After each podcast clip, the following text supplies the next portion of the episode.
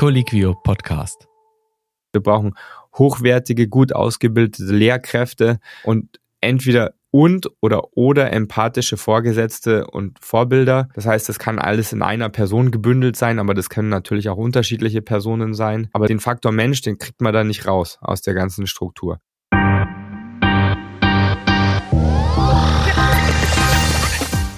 Herzlich willkommen ein weiteres Mal bei der ärztlichen Redepflicht, dem Podcast von Colliquio Deutschlands größtsprachiger Plattform im Internet. Dort könnt ihr eure neuesten medizinischen Informationen erlangen oder euch mit Kolleginnen und Kollegen austauschen. Jetzt geht's aber direkt los mit einer brandheißen und aktuellen Folge und die mache ich natürlich nicht wieder alleine.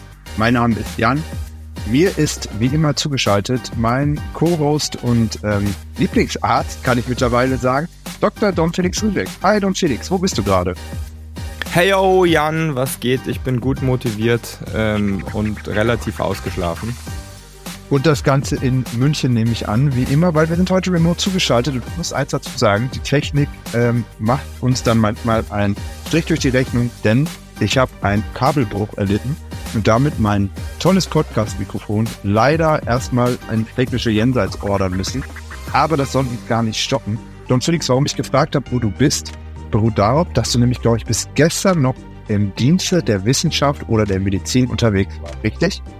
Das ist korrekt. Also Wissenschaft weiß ich nicht, aber ähm, sagen wir mal so, ich war äh, im Dienste der Menschheit unterwegs.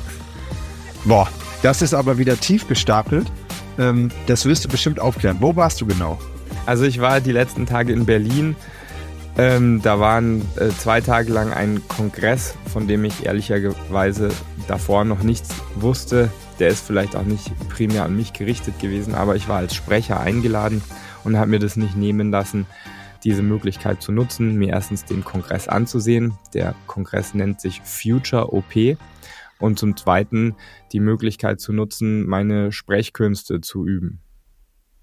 Future OP, ich glaube, der Name ist jetzt schon Programm, damit können sicherlich einige sich grob was vorstellen, worum es geht. Ich nehme mal an, es geht darum, wie sehen die Operationssäle oder vielleicht auch die Operationsprozesse in der Zukunft aus. Aber falls ich damit falsch liege oder man das schlauer darstellen sollte, wie würdest du diesen Kongress und dessen Inhalte beschreiben? Letztendlich hast du natürlich recht. Ähm, es geht um, wie sieht ein OP in der Zukunft aus? Nicht nur die Räumlichkeit, sondern wie läuft alles drumherum, wie funktioniert das Operieren in der Zukunft, wie laufen die Abläufe, wie kommen die Patienten in den OP, wie kommen die wieder raus? Und so weiter. Und ähm, da spielen natürlich extrem viele Faktoren mit rein. Und genauso bunt und vielfältig würde ich mal sagen, ist dieser Kongress. Da ist von ähm, Teilnehmern aus dem Baugewerbe, aus dem Planungsgewerbe, Architekten bis zu Chefärzten, OP, äh, pflegerische Leitungen, äh, Anästhesie etc. eigentlich alles vertreten, was in irgendeiner Art und Weise ähm, mitreden kann und sollte, wenn es darum geht, neue OPs zu planen. Klingt in der Tat recht groß. Wie muss ich mir das vor Ort vorstellen? War das wirklich eine ganze Messehalle oder war das ein äh, Veranstaltungszentrum mit einzelnen durchgetakteten Vorträgen oder wie sah das aus? Das war ein Veranstaltungszentrum, äh, wie gesagt, in Berlin, äh, ähm, letztendlich auf dem äh, Grundstück der Charité oder auf dem Gelände der Charité, sollte ich sagen. Und ähm, das war primär mal ein Vorlesungssaal mit den umgebenden Räumlichkeiten, wo eng getaktet Vorlesungen stattgefunden haben zu den relevanten Themen. Ähm, und danach so, wie nennt man das? Also wir hatten noch eine Führung und dann sind ähm, gab es relativ viele Pausen, wo man dann eben networken konnte, sage ich jetzt mal. Jetzt warst du als Speaker sicherlich sehr damit beschäftigt, dich auch vorzubereiten und hattest dann auch da organisatorisch, nehme ich an, einiges zu tun. Gab es trotzdem links oder rechts irgendwas, was du dir mitnehmen konntest, irgendwas, was dich überrascht hat, ein Thema, wo du gedacht hast, boah, so habe ich mir die Zukunft aber vielleicht nicht vorgestellt?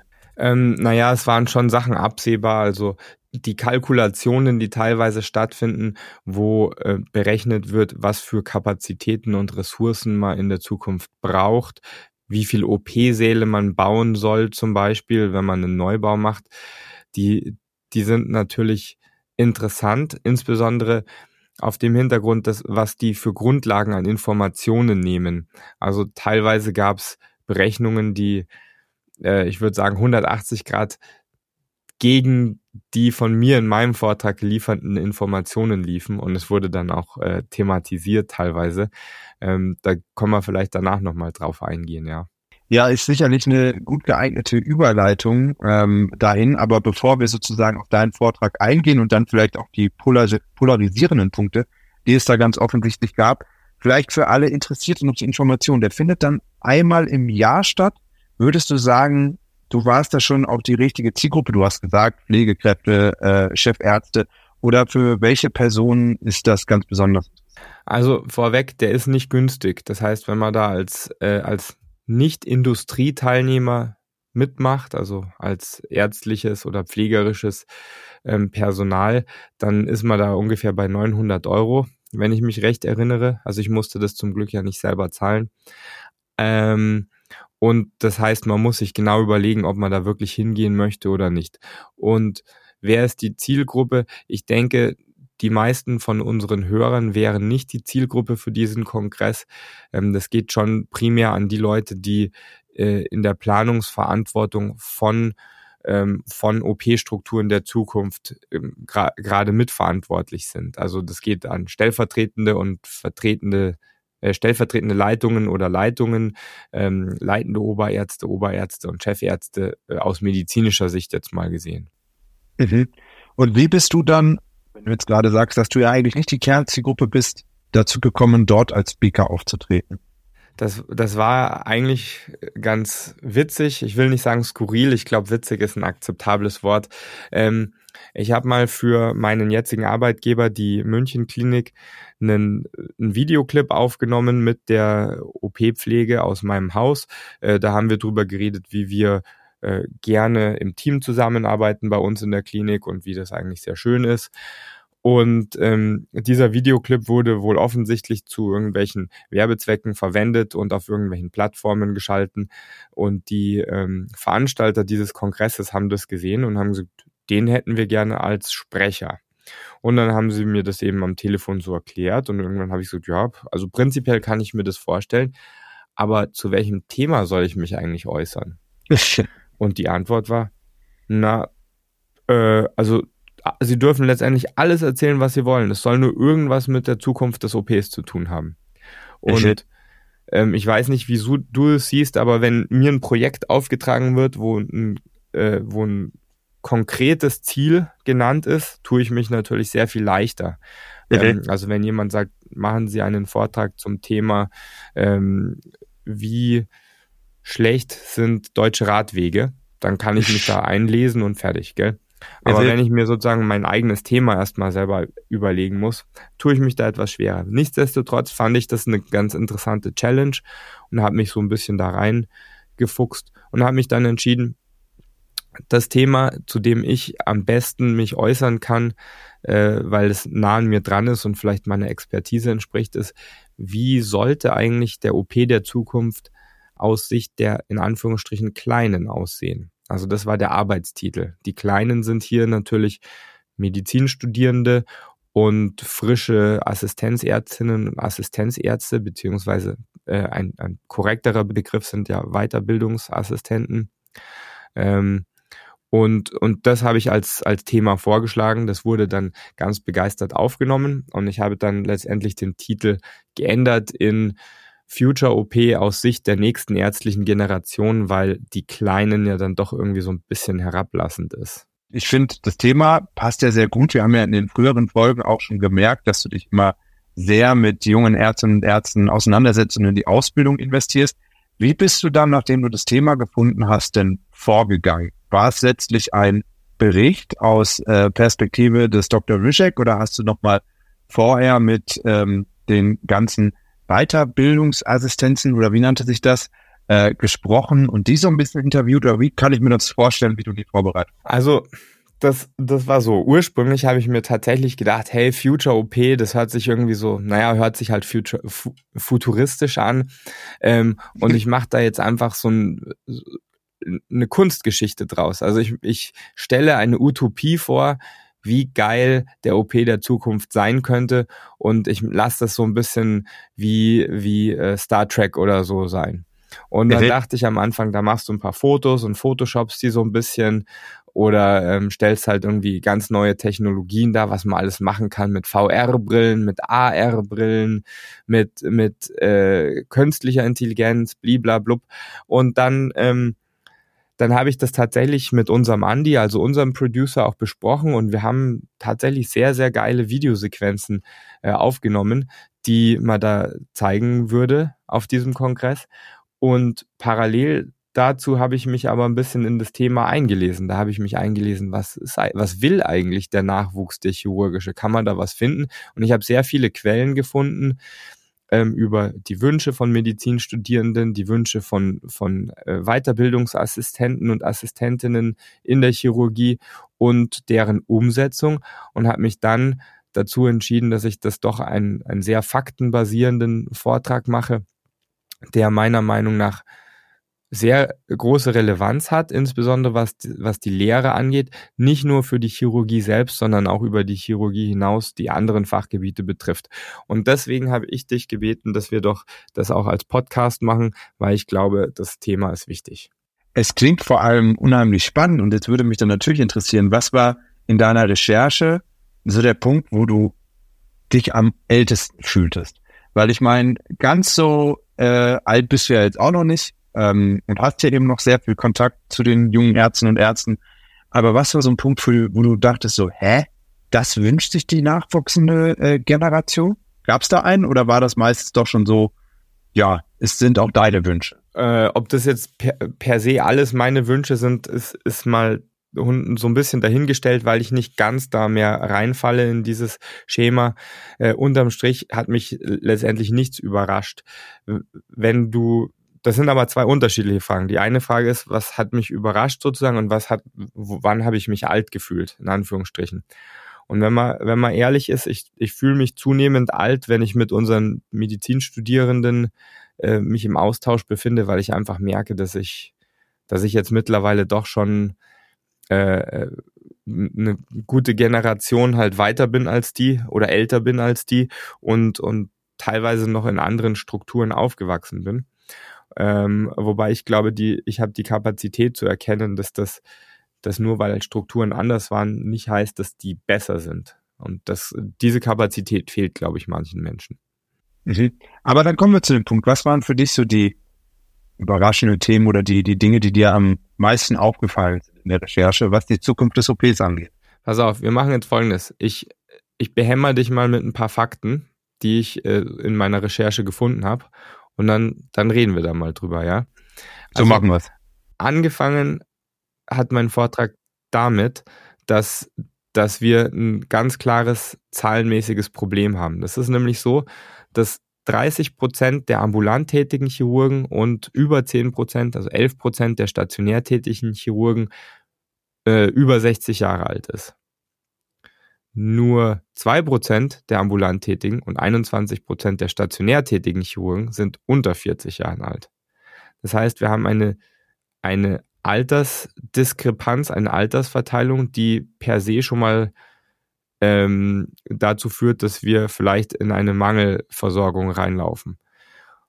Wenn man das jetzt noch kombiniert mit der Information, dass in den vergangenen Jahren die stationären chirurgischen Behandlungsfälle um, um ungefähr 12 Prozent zugenommen haben, weil zunehmend ältere Bevölkerungen zunehmend Erkrankungen haben, die operiert werden müssen, aber auch zunehmend Verletzungen haben, die operiert werden müssen.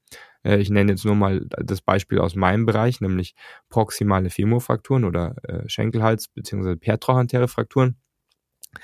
Ähm, dann bedeutet das, dass wir innerhalb der nächsten sieben Jahre, acht Jahre, sieben Jahre bis 2030 einen Mangel an 7300 Chirurgen, Chirurginnen und Orthopäden und Orthopädinnen in Deutschland im stationären Sektor haben werden. Boah. Das ist, das ist schon eine ziemlich krasse Zahl. Wenn du dir überlegst, dass zum Beispiel eine Abteilung wie meine an einem überregionalen Traumazentrum vielleicht so, ich glaube, wir haben 20 Ärzte da fest, ja, ähm, das ist ein Krankenhaus, 20 Ärzte und jetzt fehlen aber 7300. Das ist, das ist halt wirklich ein, ein Wort, ja. Ja. Und ähm, das, das war sozusagen die erste Sorge, die ich mir gemacht habe. Und dann habe ich mal weiter recherchiert. Jetzt gibt's eine ganz, ganz interessante Statistik. Da gab es eine Umfrage von 4000 Medizinstudierenden. Also eine, eine ernstzunehmende Zahl. Und da steht drinnen, letztendlich, die, die Leute durften auswählen, was für Fächer sie sich vorstellen können, die sie in der Zukunft mal machen. Mehrfachauswahlen sind erlaubt. Aber Chirurgie ist an zweiter Stelle mit, mit fast 25 Prozent aller Studierenden können sich vorstellen, die werden Chirurgen. Okay. Nur getoppt von der inneren Medizin mit ungefähr 30 Prozent. Okay. Da per se mit dieser Zahl würde man ja sagen, geil, Nachwuchs gesichert. Okay. Und dann hat die Studie das aber ein bisschen aufgedröselt und ähm, rausgefunden, dass ja, wenn man das über alle zwölf Studiensemester mittelt, dann ist das tatsächlich 25 Prozent. Wenn man das sich aber genau anschaut und erstmal guckt, wer eigentlich im ersten Semester würde sich Chirurgie vorstellen können, da sind wir der unangefochtene Führer. Also ist keine andere Fachgruppe äh, hat so viele Medizinstudenten und Studentinnen, die da begeistert sind, nämlich über 35 Prozent. Oder genau 35 Prozent. Und am Ende des Studiums, also zwölf Semester später im PJ, sind es plötzlich nur noch knapp über 15 Prozent. Wir haben einen unglaublichen Abfall an Begeisterung in, im Kreis der Studierenden. Ja, woran liegt es? Ja, das ist eine gute Frage. Also da gibt's da gibt's natürlich äh, auch die, in dieser selben Umfrage ähm, Punkte, woran es liegt. Und ich lese die jetzt einfach mal so ganz kurz vor. Das eine sind Arbeitszeiten, Arbeitsbedingungen inklusive und insbesondere Bürokratie, ähm, ärztliche Vergütung, also die Bezahlung, das berufliche hohe Stressniveau, die, ähm, die fehlende Zeit am Patienten und die fehlende Zeit für die eigene Familie okay. letztendlich noch alte hierarchische Strukturen, ähm, schlechte Studienbedingungen, also bis dahin ist es auch schon schlecht, schlechtes Feedback, schlechte Kommunikation mit Vorgesetzten, äh, keine, keine echten guten Vorbilder und äh, schlechte Didaktik, also schlechte äh, Lehrer letztendlich. Wenn du das so hörst, ähm, du bist jetzt natürlich nicht aktiv in der Medizin tätig, aber das das hört sich ja irgendwie so an, wie was man vielleicht so heutzutage so hören kann. Also ich habe mir das alles durchgelesen und gedacht, ja, das sind so die Probleme, mit denen wir kämpfen. Stimmt. Mhm. Ja, also ich muss auch sagen, wenn ich mir das so anhöre, dann äh, sind es ja grundsätzlich Gedanken, die, glaube ich, jetzt gar nicht so typisch Medizin sind, oder? Also ich habe ja einen betriebswirtschaftlichen Hintergrund. Diese Frage, was man machen möchte zu Beginn des Studiums, beantwortet man ja schon nochmal grundsätzlich oder in den meisten Fällen anders als am Ende. Ich glaube, es gibt wenige Ausnahmen, die wirklich zu Beginn des Studiums schon wissen, was sie danach werden wollen. Äh, ich würde aber behaupten, dass der Große einfach sagt, naja, ich weiß es noch überhaupt nicht. Dass ähm, in dein Studium, nenne ich es mal, so viele reingehen, doch mit einem konkreten Wunsch, den sie dann im Studium so dermaßen ändern, das ist wahrscheinlich der Unterschied. Das ist der Unterschied. Ähm, eine Zahl, die ich jetzt hier rausgenommen habe, ist, dass, dass ein, ein niedriger zweistelliger Bereich nur wirklich sagt, ja, wir würden definitiv nochmal Medizin studieren. Und es gibt äh, auch einen, äh, nie, einen hohen einstelligen Bereich von Leuten, die sagen, ja, ich studiere das jetzt mal fertig, aber ich werde wahrscheinlich nicht in der Medizin tätig werden und wenn, dann nicht in Deutschland. Bitte? Ähm, aber nochmal zurück zu diesen, zu diesen Kritikpunkten, die äh, bemängelt wurden. Also einige Sachen sind da natürlich schon chirurgiespezifisch, aber viele Sachen kann man wohl auf, auf große Teile der Medizin anwenden, wenigstens der Akutmedizin, also der stationären Medizin. Und, ähm, und da muss ich aber sagen, diese Datenerhebung für diese Umfrage, die ist von 2006, 2007 und die Veröffentlichung von 2010. Das heißt, wir haben Daten, die sind, die sind solide 16 Jahre alt. Und, ähm, und seitdem ist das eigentlich bekannt und wir haben ehrlich gesagt nicht viel gemacht. Deswegen lese ich diese Liste und denke mir, ja, das sind alles noch aktuelle Probleme. Wir haben die noch nicht adressiert. Ja.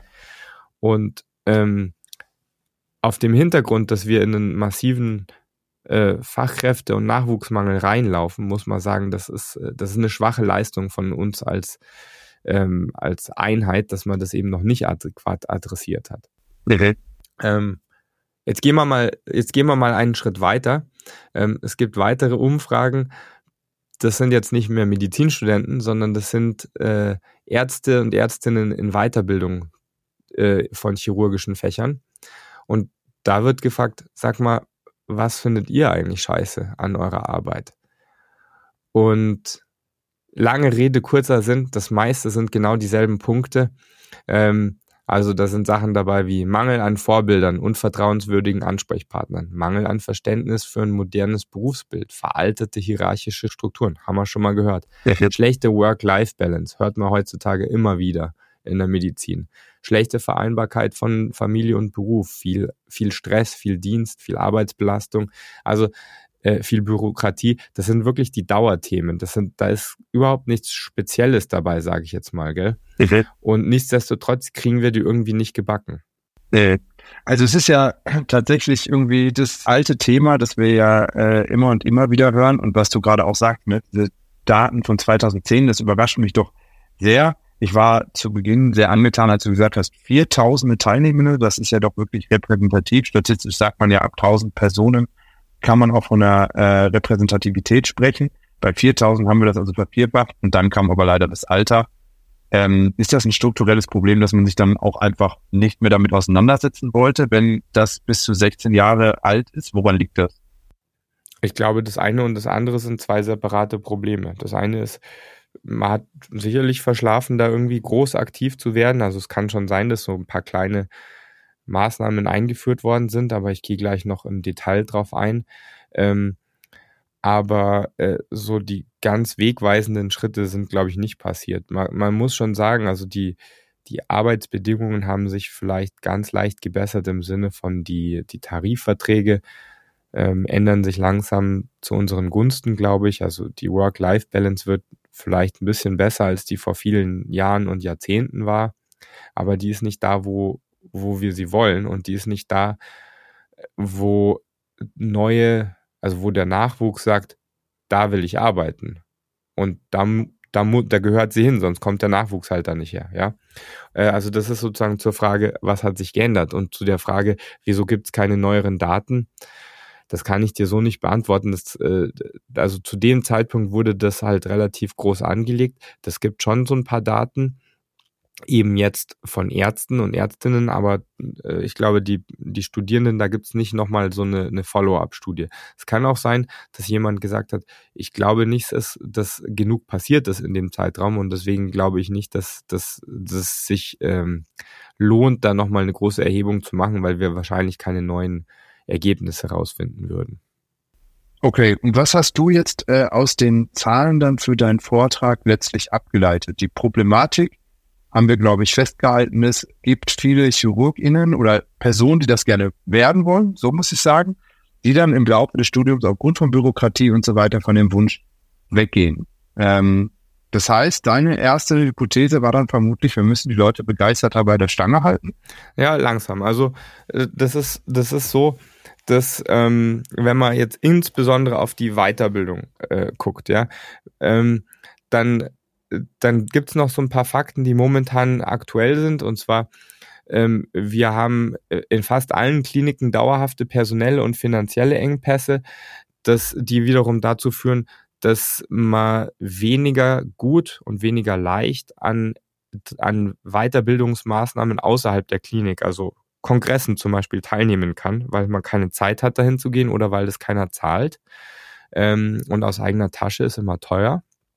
Dann ist es in der in der chirurgischen Weiterbildung so, dass wir bestimmte Anzahlen an Operationen erreichen müssen, bevor wir äh, uns zum Facharzt melden können. Und sowohl die Leute, die in der Weiterbildung sich befinden, als auch die, die als, als Ausbilder oder Ausbilderinnen, falls das ein Wort ist, an ähm, der Weiterbildung teilnehmen. Beide sind sich einig, dass diese zu erzielenden Zahlen eigentlich nicht wirklich zu erreichen sind. Also auch an größeren Krankenhäusern werden oft gar nicht mehr so viele Operationen durchgeführt, dass das jeder erreichen kann. Und zu, zu guter Letzt gibt es eigentlich keine Krankenhäuser, auch nicht als solche deklarierte Lehrkrankenhäuser, in denen die Aus- oder Weiterbildung finanziell in irgendeiner Art und Weise abgebildet ist. Das bedeutet, die ist unwirtschaftlich und häufig ähm, merkt man das daran, dass ähm, Operationen, die vielleicht gar nicht so schwer sind, also gute äh, Ausbildungsoperationen wären, durch erfahrene Operateure und Operateurinnen durchgeführt werden, einfach nur um Zeit zu sparen, damit eben man weiter operieren kann. Okay. Also die Ausbildung, die, die geht auch da flach. Jetzt muss man sich überlegen, das fand ich ganz gut, ich habe ein ganz, ganz nices Zitat gefunden, was, was wünschen sich eigentlich die, die, ähm, der Nachwuchs? Und was das Operative angeht, ist die Antwort die, letztendlich wollen wir alle gute Chirurgen und Chirurginnen werden.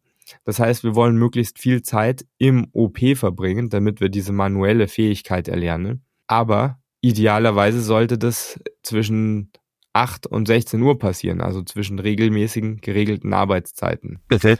Und ähm, das finde ich, das finde ich eigentlich ein sehr schönes Zitat, weil, weil das das schon sehr gut zusammenfasst. Das ist natürlich so ein bisschen plakativ, aber nichtsdestotrotz kann man das, glaube ich, auch außerhalb der Chirurgie anwenden. Also letztendlich, wir wollen alle in unserem Fachbereich gut werden und damit wir das machen, also damit wir gut werden können, brauchen wir eine Exposition bezüglich der Krankheit oder den Fähigkeiten, die wir machen müssen. Das hilft nicht, wenn wir nur ex explizit ähm, Stationsarbeit zum Beispiel durchführen.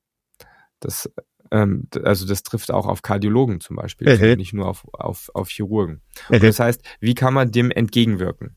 Das, das war ja so ein bisschen deine Frage. Genau. Also da, ich möchte noch ein, ein Wort zu, zu den Ausbildern selber sagen, also den Leuten, die letztendlich die Aufgabe haben, junge Generationen zu unterrichten. Ähm, ich mache das ja sehr viel und das heißt, ich kann aus mehreren Kliniken persönlich das berichten, aber ich habe das auch schriftlich in, in ähm, Zusammenfassungen in, in, Journals gefunden. Also in, in der deutschen Medizin ist der Unterricht eigentlich so im Alltag nicht vorgesehen. Das heißt, ähm, die Patientenversorgung geht immer vor. Der Unterricht ist für diejenigen, die den machen, eine Zusatzbelastung. Also meistens werden die nicht von der Arbeit freigestellt. Es gibt keine, keine strukturelle Anerkennung für die, die die Lehre durchführen. Also die werden nicht, wie gesagt, von der Arbeit freigestellt oder kriegen extra Weiterbildungstage oder irgendwas dergleichen, sondern die machen das halt einfach zusätzlich, ja. Ähm, die Wertschätzung für Lehre mangelt auch manchmal. Und jetzt wird's wichtig, es wird eigentlich keiner dazu ausgebildet, andere auszubilden. Also wir, da sind keine Leute da, die didaktisches Training erhalten haben, um dann wiederum adäquate Schulungen durchzuführen für andere. Okay. Und das allerletzte ist, diese, diese Gesamtkonstellation, das merken die Medizinstudierenden und auch die jungen Kollegen, weil die halt sehen, okay, also meine, meine Ausbildung, die ist mangelhaft.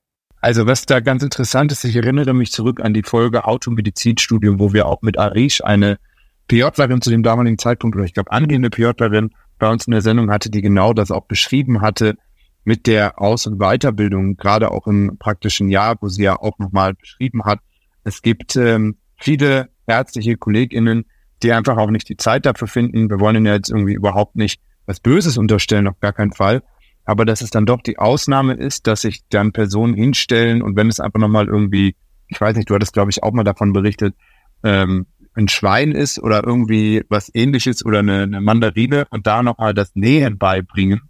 Ähm, und wenn sie das machen, dass das dann eben immer in der Freizeit ist, eine Zusatzbelastung, genauso wie du das beschrieben hast, was das Ganze nochmal so richtig fundiert, was du da auch benennst, nämlich diese Weiterbildung, ja, dass das nicht so vorgesehen ist.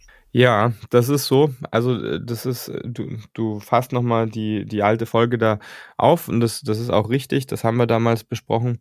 Und unterm Strich ist es leider einfach so, dass die Entwicklung so wie sie ist, also wenig Motivation, wenig gut ausgebildete Lehrende ähm, und führt dazu, dass wir noch weniger Nachwuchs haben, dass der Nachwuchs, der da ist, weniger motiviert ist und zu guter Letzt führt es auch natürlich zu schlechter ausgebildeten Chirurgen und Chirurginnen. Und jetzt könnte man sagen, na ja, gut, Mai ist halt so ein bisschen so, gell, ist die Zeit. Aber und das ist jetzt das Relevante für die Leute, die letztendlich Betriebswirtschaften studiert haben, das ist ja teuer. Also das kostet Geld, weil mangelnder Nachwuchs führt dazu, dass irgendwann mal OPs ausfallen werden, weil wir keine Leute haben, die die machen. Das kostet Geld.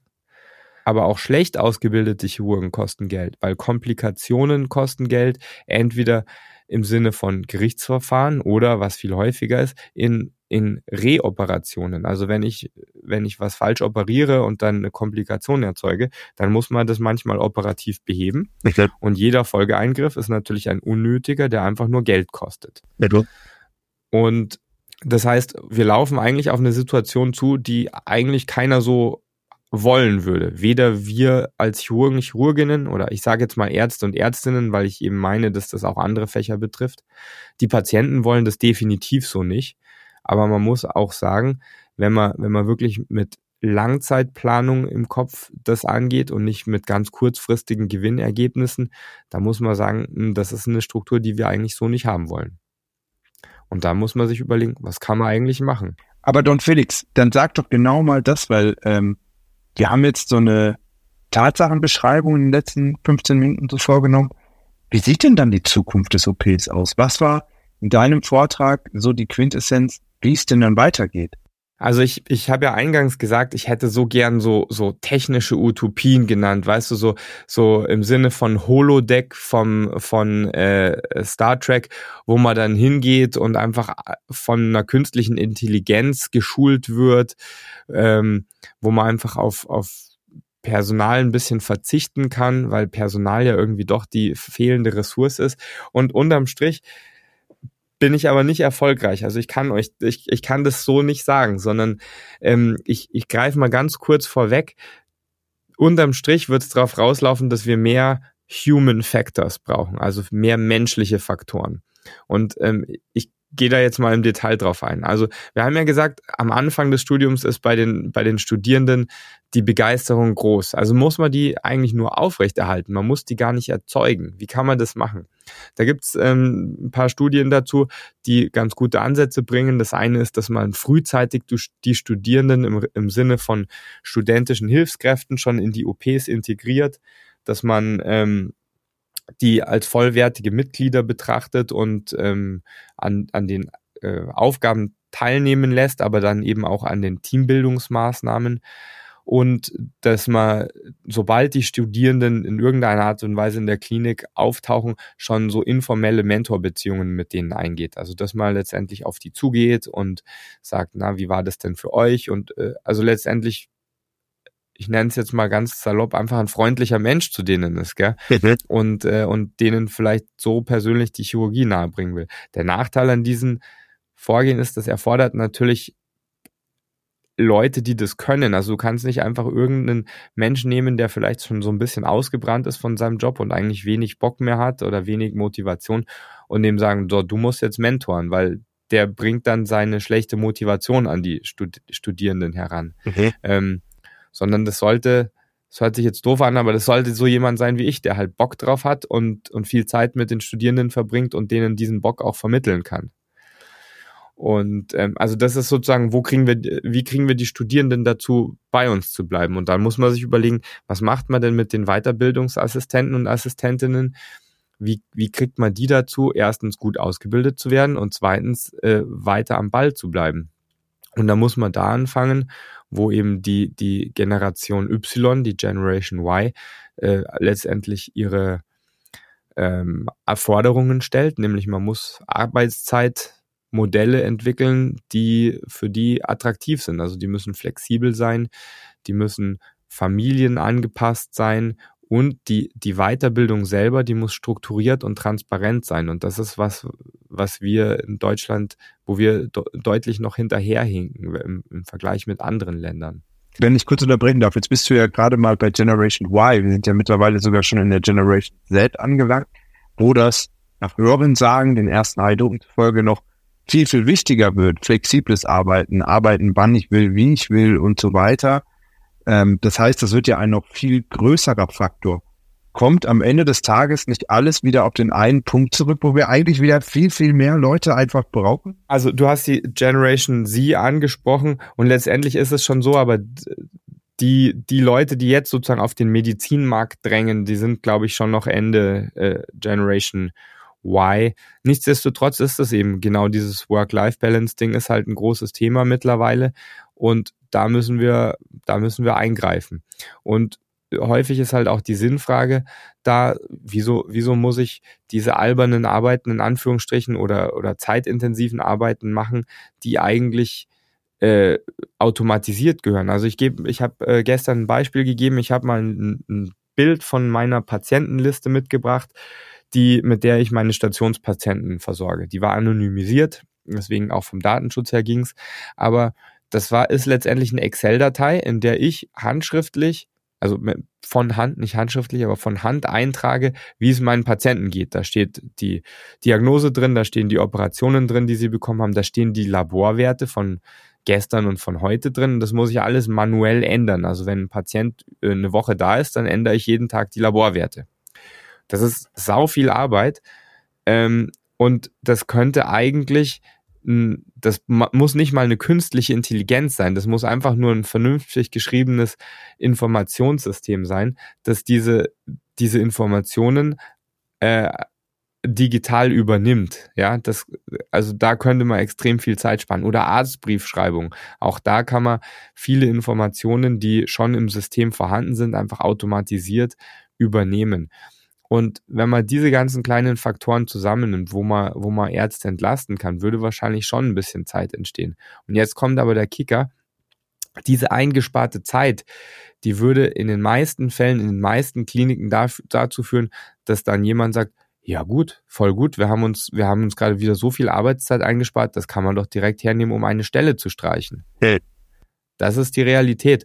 Und das ist nicht sinnvoll für die Ausbildung. Für die Ausbildung und die Zukunft der Medizin ist es natürlich wichtig, dass wieder zeitliche Valenzen entstehen für, für die Jungen, damit die Zeit haben, sich Sachen beibringen zu lassen, damit die Zeit haben, ähm, im OP zu verbringen und eben nicht diese, diese ähm, automatisierten Tätigkeiten selber durchführen müssen. Das ist ein ganz wichtiger Punkt. Ja, jetzt hast du an der Stelle schon einen Punkt angesprochen, ähm, nämlich dass es dann im Zweifel auch einfach wieder, also die, die verfügbare Kapazität einfach weggestrichen wird. Ähm, ich habe ja eben auch eingangs auch kurz gesagt, das Thema ist ja sicherlich auch einfach grundsätzlich der Nachwuchsmangel. Wie war denn die Reaktion auf jetzt explizit diesen Punkt mit äh, Personal einsparen im Auditorium? Du hast ja gesagt, da saßen sicherlich auch der eine oder die andere Chefärztin im Publikum die da wahrscheinlich auch hellhörig werden bei solchen Vorschlägen und dann genau das, was du sagst, vielleicht auch erstmal denken. Haben die sich da zu Wort gemeldet oder hast du zumindest pikierte Gesichter gesehen?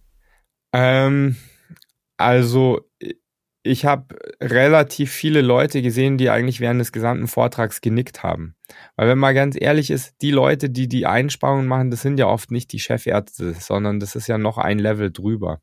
Die Chefärzte, die sind ja, die, also wenigstens die, die ich kenne, die sind ja schon eher pro Personal und möchten eigentlich mehr Personal haben. Und diese Berechnungen, wie viel Personal jemand haben darf, also diese Stellungsschlüssel, Sachen, die finden ja äh, nochmal eine Nummer über, also eine Stufe über den Chefärzten statt.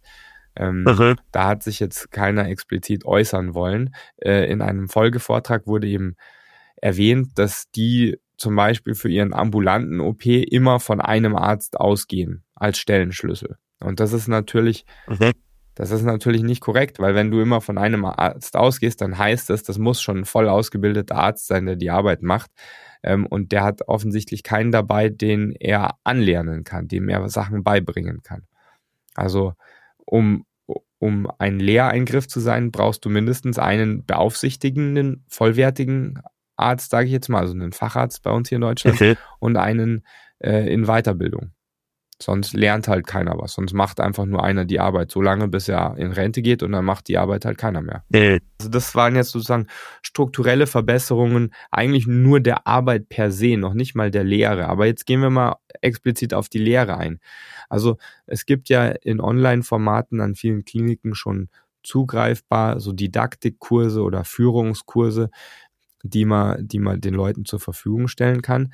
Ähm, man kann und sollte Lehrende entschädigen für die Tätigkeit, dass sie anderen Leuten was beibringen, entweder über Geld oder über Freistellung aus der Arbeit oder über zusätzliche Fortbildungsbudgets oder Fortbildungstage. Das sind, das sind Möglichkeiten.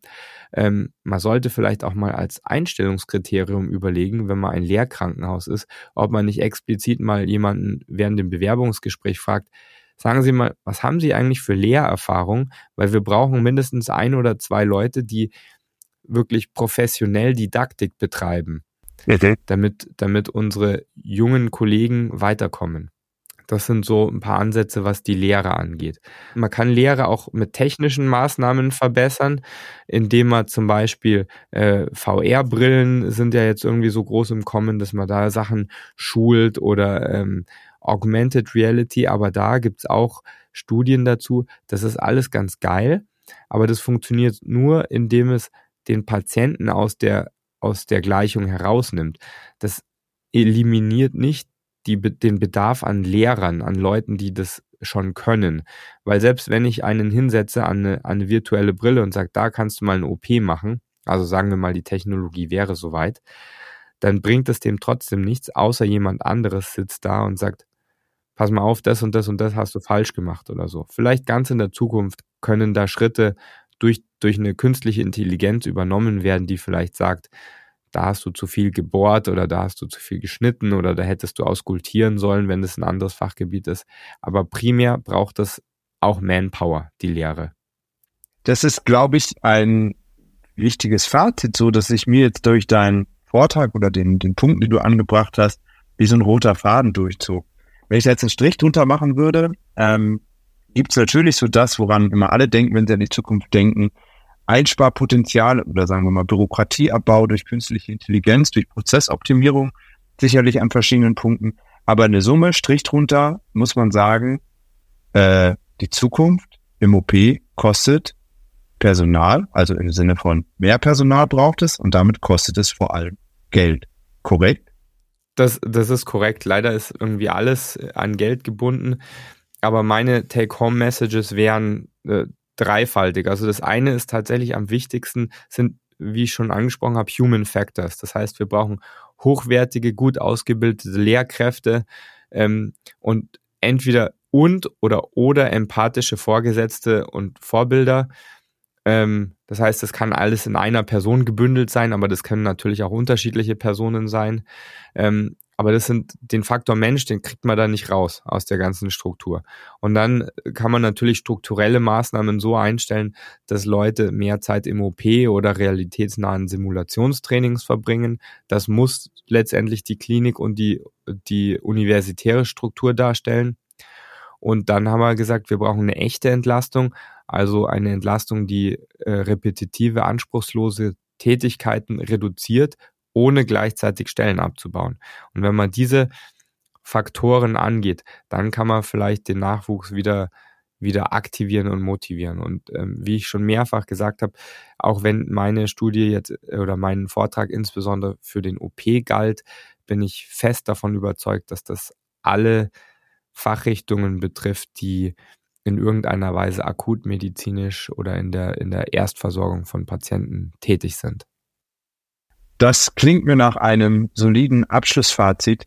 Äh, hattest du in deinem Vortrag sonst noch irgendwelche Punkte, die wir hier an der Stelle behandeln sollten? Ansonsten für mich nur die Frage, gibt es für die ZuhörerInnen da draußen irgendeine Möglichkeit, all die Informationen, die du da vorgetragen hast oder das Manuskript an irgendeiner Stelle einzusehen?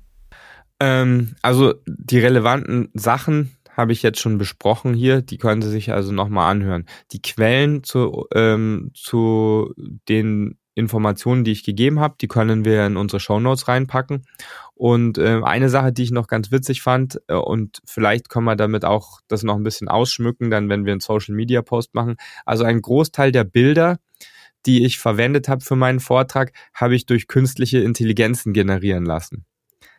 Da habe ich dann zum Beispiel Text eingegeben und gesagt, zwei junge Chirurgen verbrennen Geld. Und äh, da sind wirklich feine Bilder dabei rausgekommen von dieser künstlichen Intelligenz. Vielleicht stellen wir da auch so ein paar äh, rein, die den Vortrag ein bisschen hübscher gemacht haben. Das werden wir auf jeden Fall machen. Dann Don Felix, wir kommen wir zum Ende. Vielen, vielen Dank für deine spannenden Einblicke.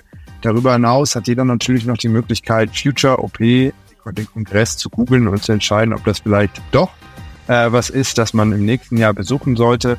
Ansonsten einfach weiter die ärztliche Redepflicht hören. Da werden wir euch über ähnliche Veranstaltungen und Entwicklungen aus dem Alltag des Dr. Don Felix Rizek immer ähm, berichten. Don Felix, dann verbleibt mir an der Stelle nur zu sagen, vielen, vielen Dank für diese Einblicke, danke für das Gespräch. Und dann äh, hoffen wir, dass die Initiativen und Punkte, die du angesprochen hast, schon sehr bald Gegenwart werden und äh, wir endlich auch in eine Lage kommen, wo die Ausbildung wieder groß geschrieben wird und damit die Motivation für angehende Ärztinnen und Ärzte hochgehalten oder wieder hochgebracht.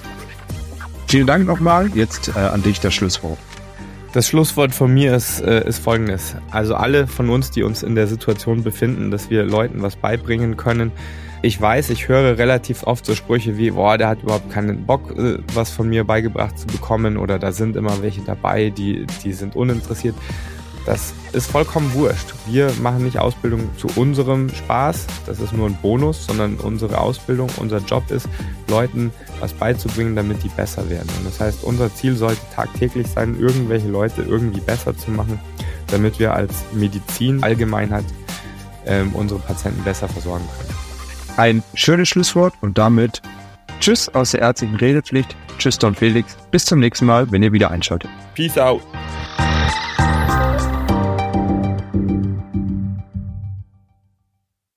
Der Podcast Ärztliche Redepflicht ist ein unabhängiges Formformat für Ärztinnen und Ärzte sowie Medizinstudierende im Auftrag von Colliquio, dem größten deutschsprachigen Ärztenetzwerk. Die Inhalte sind frei von Interessenskonflikten.